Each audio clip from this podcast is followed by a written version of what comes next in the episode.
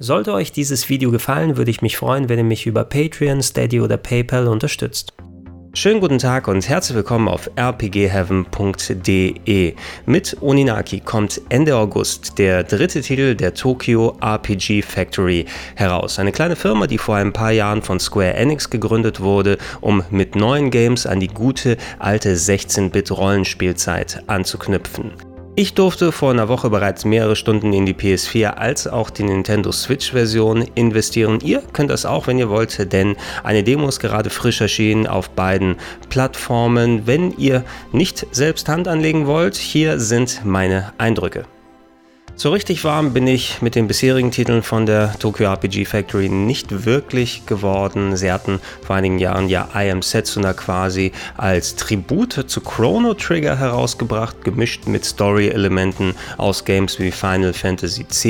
Und das war zwar ein ganz nettes Spiel, da hatte ich ja auf dem Kanal hier auch Let's Play-technisch was mit euch gemacht, aber abgesehen von eher oberflächlichen Ähnlichkeiten, wie das Kampfsystem funktioniert, wie die Perspektive ausgerichtet ist, hatte es nicht besonders viel mit dem Spirit zu tun, wie diese 16-Bit-Rollenspiele funktioniert haben und äh, sah vor allem dank der eher mauen Polygonoptik jetzt auch nicht so ultra berauschend aus. Das hat sich weitergetragen in den zweiten Titel Lost Sphere, der einige Zeit später herausgekommen ist, der visuell nicht viel anders gemacht hat als I Am Setsuna, spielerisch einige Sachen umgestellt hat. Da habe ich weniger Zeit investiert als in I Am Setsuna. Soweit ich sehen konnte, war es auch ein ebenfalls maximal solider Titel, der dann ein paar eigenständige Geschichten gemacht hat, gerade was das Storytelling angeht. Beide Games haben einen gewissen ernsthaften ernsthaften Anspruch gehabt, der sich doch zum Teil unterschieden hat von vielen der Rollenspiele, die aus der 16-Bit-Ära stammen. Und äh, ja, ich persönlich habe gedacht, dadurch, dass auch die Abverkäufe jetzt nicht die allergrößten waren,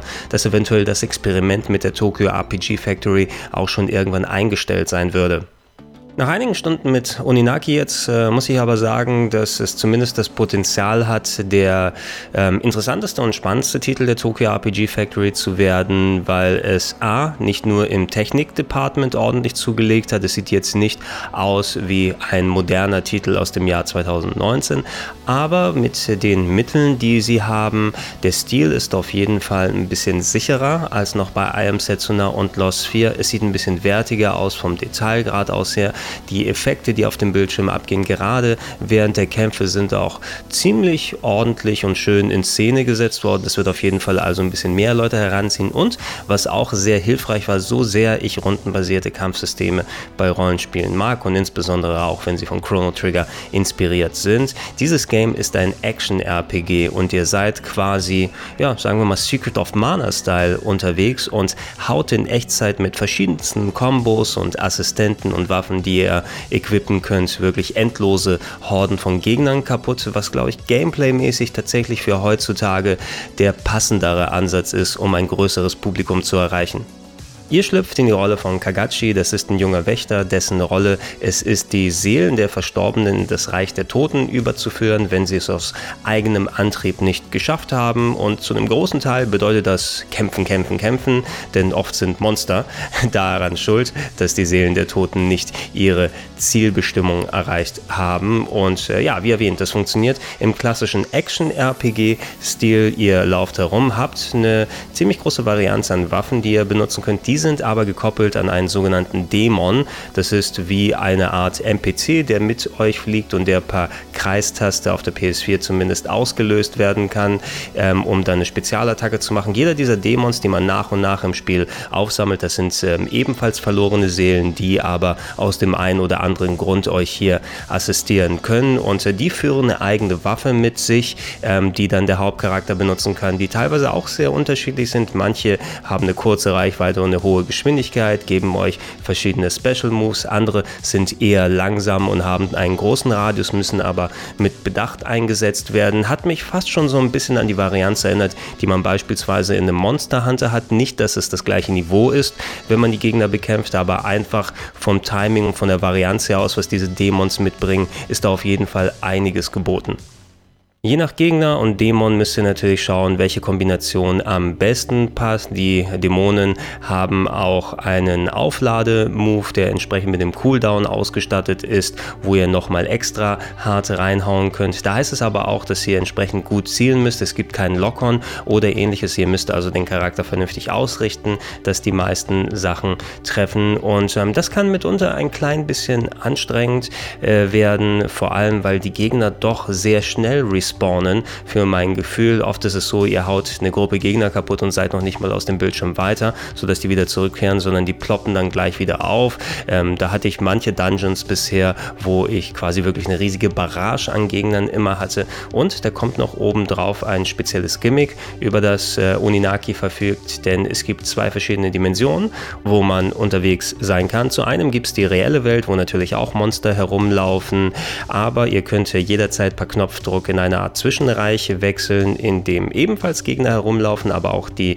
Seelen der Toten zu sehen sind, sodass man mit denen interagieren kann. Und äh, ja, im Laufe des Spiels ist es nötig, dass man zwischen beiden Dimensionen hin und her wechselt. Ähm, zum Beispiel gibt es einige Stellen in der echten Welt, die nicht überwunden werden können, weil da ein Abgrund ist und dann befinden sich in der Zwischenwelt äh, Portale, mit denen das gemacht werden kann. In der Zwischenwelt dann hingegen gibt es ähm, einen Fog of War in Gegenden, wo man noch nicht da gewesen ist, in der man sehr anfällig gegenüber Gegnerattacken ist und sofort sterben kann und auch keine Gegner sieht. Da muss man in der echten Welt erst einen bestimmten Gegner besiegen, um dann die Map freizulegen. Ein nettes Konzept, jetzt nicht so ultra aufwendig, vor allem weil das Dungeon Design auch nicht so richtig aufwendig gewesen ist bisher. Rätsel und andere Sachen, damit wurde ich nicht konfrontiert, sondern es war mehr eine Ansammlung von verschlungenen Gängen, um entsprechend Gegner wegzuhauen. Auch in der Zwischenwelt ist natürlich sehr viel los bei Gegnern, ähm, die auch entsprechend hart zuhauen können. Und ähm, ich hatte so ein bisschen das Gefühl,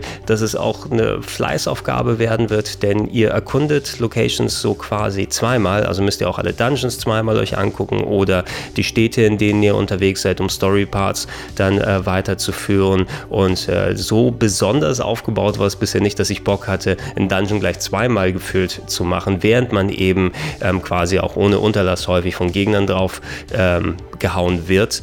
Und äh, das war so eine Sache. Das ist jetzt nicht so, dass man äh, sich überwältigt fühlt, aber es ist schon eben eine gute Menge Holz, mit der man konfrontiert wird. Gerade im späteren Spiel, wenn man mal ein bisschen mehr Zugriff auf verschiedene Waffen und Dämons hat, äh, wo dann auch unterschiedliche und anspruchsvolle Gegner dazu sind.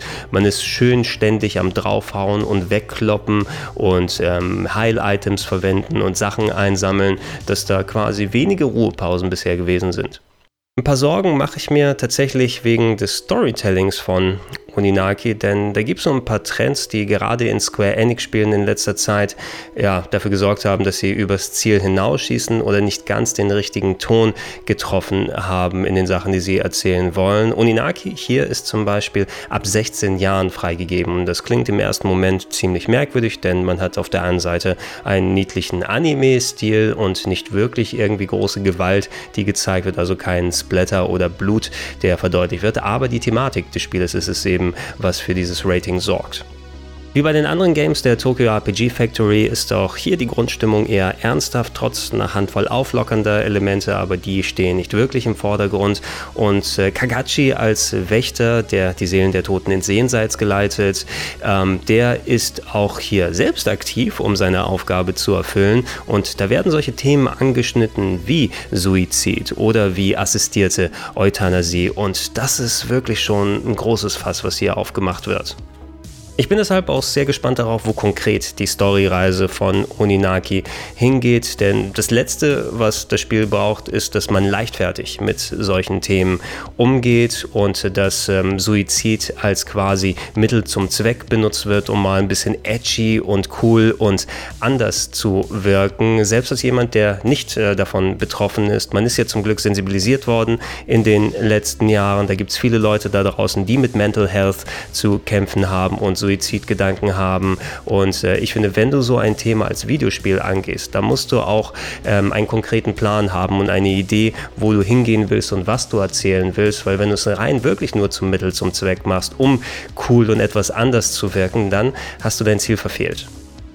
Aber das sind wie gesagt noch ungelegte Eier. Wir werden alle spätestens Ende August, wenn der Release da ist, ein bisschen konkreter Bescheid wissen. Das Potenzial ist auf jeden Fall da, wie eingangs auch erwähnt, dass ähm, Oninaki das interessanteste Spiel der Tokyo RPG Factory wird, ähm, trotz der vielen Gegner, die einem entgegengeworfen werden und dass man die Locations zweimal durch die Dimensionen absuchen muss. Aber rein spielerisch hat sich auf jeden Fall ähm, schön dynamisch angefühlt und äh, es knallte auch gut auf dem Screen. Ich habe es jetzt auf einer normalen PS4 hauptsächlich gespielt. Da lief es meist mit 30 Bildern pro Sekunde. Eventuell gibt es auf einer PS4 Pro eine höhere Framerate. Ähm, die Switch-Version, die ist dagegenüber auch nicht abgefallen, habe sie ein bisschen im Handheld-Modus parallel ausprobiert. Da kamen mir die Figuren und die Schrift ein bisschen zu klein vor, weil die auch schon etwas kleinteilig auf einem großen Schirm dann aussehen. Aber das ist, glaube ich, eher eine Gewöhnungssache. Da ist es gehupft wie gesprungen, welche Version man nimmt. Die Steam-Version konnte ich noch nicht anschauen, die ebenfalls rauskommen wird. Aber da ist natürlich auch das Potenzial, dass das die technisch beste Version werden wird.